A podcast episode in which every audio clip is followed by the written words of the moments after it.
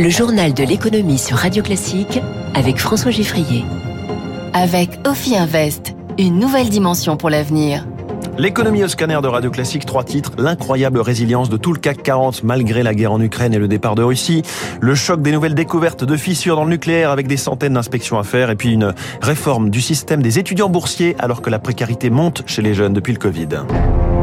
Radio Un ciel tout bleu vu d'en bas des tours de la Défense où siègent plusieurs grands noms du CAC 40. C'est la photo à la une des échos ce matin avec ce titre La bonne résistance des fleurons français. Et la saison des résultats annuels s'achève et on voit effectivement l'incroyable performance de ces géants mondiaux, à part Renault et Vivendi. Ils ont tous été dans le vert en 2022. Bonjour Sébastien Corchia. Bonjour. Vous êtes responsable de la gestion collective chez UBS, euh, la maison de la gestion. Comment expliquer une telle forme en 2022, année de crise géopolitique en Europe et de tour de vis financier aussi, avec la hausse des, des taux d'intérêt? Bien, d'abord, les résultats sont le reflet de l'ensemble de l'année 2022 euh, qui euh, euh, a connu plusieurs périodes. Une période effectivement plus compliquée avec une hausse des matières premières, le conflit en Ukraine, puis après l'inflation. Un début qui était peut-être un petit peu moins difficile, mais finalement des paramètres qui ont pu profiter aux sociétés du CAC 40 qui ont certaines particularités. Par exemple, d'être très présentes sur l'énergie. Je vous rappelle que le pétrole, au travers de Total, représente à peu près 8,5% du CAC 40. C'est la deuxième valeur totale du CAC 40. Vous avez les banques qui ont profité en fait de la remontée des taux d'intérêt en fait qui vont de pair avec la remontée de, de l'inflation. Donc euh, ces banques ont davantage gagné de l'argent dans une configuration où avant les taux d'intérêt étaient à zéro voire négatifs. L'aéronautique aussi qui euh, euh elle a, retrouvé en 2022 une situation euh, post-Covid en définitive et donc une bien meilleure visibilité. Puis vous avez le luxe, bien sûr, le luxe qui euh, est euh, dans une forme, euh, j'allais dire, olympique partout dans le monde et notamment en Asie, même si l'Asie et notamment la Chine ont connu une croissance qui était plus faible. Et puis l'ensemble de ces paramètres de ces sociétés exportatrices sont souvent des sociétés qui facturent en dollars le dollar était très fort et donc quand il est reconverti en euros, eh bien il gonfle aussi les bénéfices. Ce qui est frappant, c'est que plusieurs de ces groupes ont dû quitter la Russie en y laissant parfois pour des sommes dérisoires leurs actifs sur place. Ça n'a pas pesé non, parce que tout ça a été euh, déjà euh, bien acté, bien provisionné quand ça devait euh, l'être,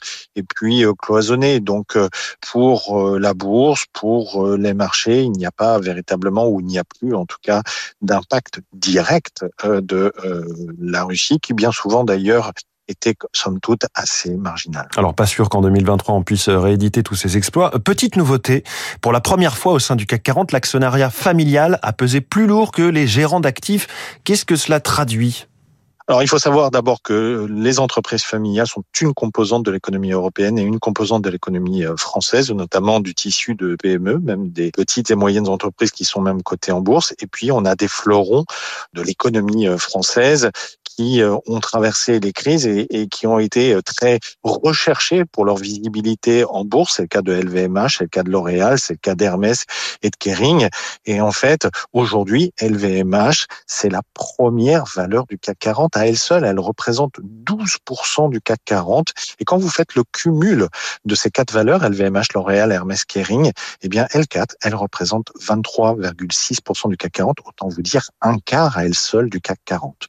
Donc vous voyez qu'il y a aussi un petit effet trompe-l'œil, c'est que quatre valeurs par leur capitalisation boursière, par leur poids, par le fait qu'elles ont été très recherchées euh, depuis plusieurs années d'ailleurs par les investisseurs euh, mondiaux, ont un poids qui crée un effet euh, trompe-l'œil par rapport peut-être à la réalité du capitalisme familial, même s'il est présent dans l'ensemble de l'économie.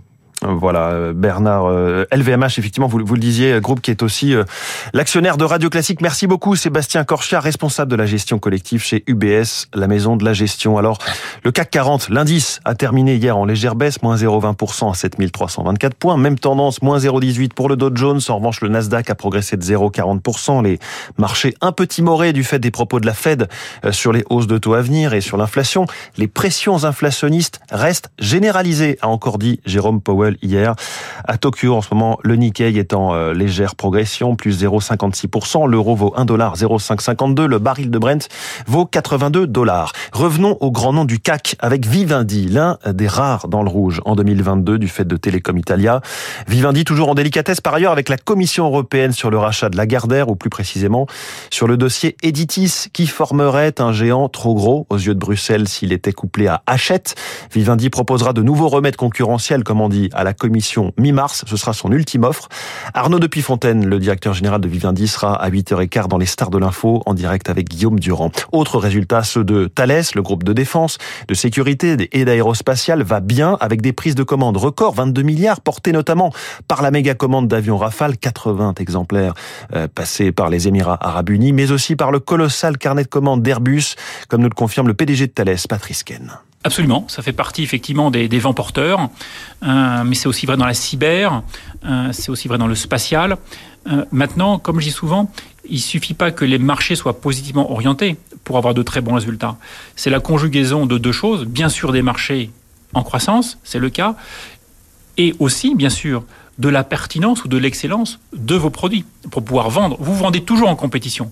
Et nous battons régulièrement tous nos compétiteurs, ce qui nous permet effectivement d'engranger ces très bons résultats. Patrice Ken qui sera dans une demi-heure avec nous en longueur interview à ne pas manquer puisque le PDG de Thales reviendra aussi sur les équipements que son groupe va livrer en mai à l'Ukraine. La France va les livrer.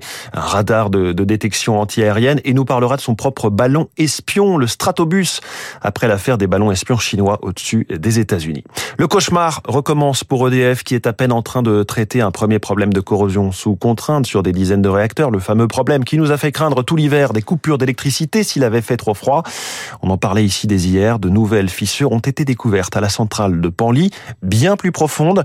Le président de l'autorité de sûreté nucléaire, Bernard Dorossuc, était auditionné hier par la commission des affaires économiques du Sénat. La fissuration, elle fait 23 mm pour une épaisseur totale qui en fait 27. C'est-à-dire il reste 4 mm d'épaisseur.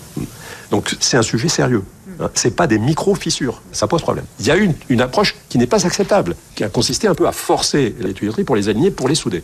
Donc ce que nous sommes en train de faire avec EDF, c'est d'identifier les cas semblables qui pourraient exister sur les autres réacteurs pour pouvoir aller contrôler ces soudures. Bernard de Rossuc face aux, sénateurs hier. Les organisations de jeunesse appellent aujourd'hui les lycéens et étudiants à manifester contre la réforme des retraites alors que s'ouvre un nouveau cycle de négociations sur une autre réforme, celle des bourses. Les syndicats veulent faire euh, le lien entre les deux enjeux pour mobiliser davantage dans la rue.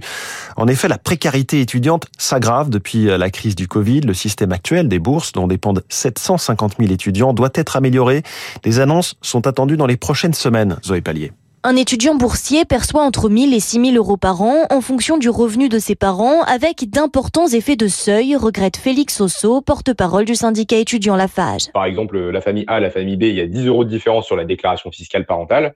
On peut avoir une différence de bourse pour l'étudiant de pratiquement 600 euros par an. Le système est perfectible, reconnaît-on au ministère de l'Enseignement supérieur. Parmi les pistes d'amélioration, actualiser les critères d'accès aux bourses. Ils datent d'il y a 10 ans et ne prennent pas en compte l'inflation et les revalorisations successives du SMIC. Félix Soso de la FAGE. Les conséquences de ce système complètement faillible, c'est qu'on a aujourd'hui 25% des étudiants sous le seuil de pauvreté et on a en plus 39% des étudiants qui déclarent sauter un repas par jour, faute de moyens. Les syndicats étudiants plaident pour une réforme systémique avec la mise en place d'un revenu universel. Léonard Moulin est économiste à l'INED et auteur d'une thèse sur le sujet. On avait estimé qu'une allocation mensuelle à 1000 euros pour les étudiants qui ne sont pas logés chez leurs parents et à 600 euros pour les étudiants qui sont logés chez leurs parents, ça avait un coût additionnel autour de 20 milliards d'euros. Ce serait un financement par répartition, à l'image de ce qui se fait sur le système de retraite. Mais jusqu'ici, le gouvernement a privilégié des mesures ciblées pour aider les étudiants les plus précaires. Il veut faire de ce public la priorité de la réforme des bourses. Zoé Pallier pour Radio Classique. Et puis, l'économie française devrait continuer à se montrer résistante au premier trimestre avec une croissance de l'activité attendue. C'est tout petit, mais quand même à 0,1%. C'est ce que nous dit la Banque de France qui a remonté sa prévision pour le trimestre dans un contexte toujours marqué par des tensions inflationniste. Elle compte aussi, la Banque de France, relever sa prévision de croissance annuelle. Il est 6h53 dans un instant.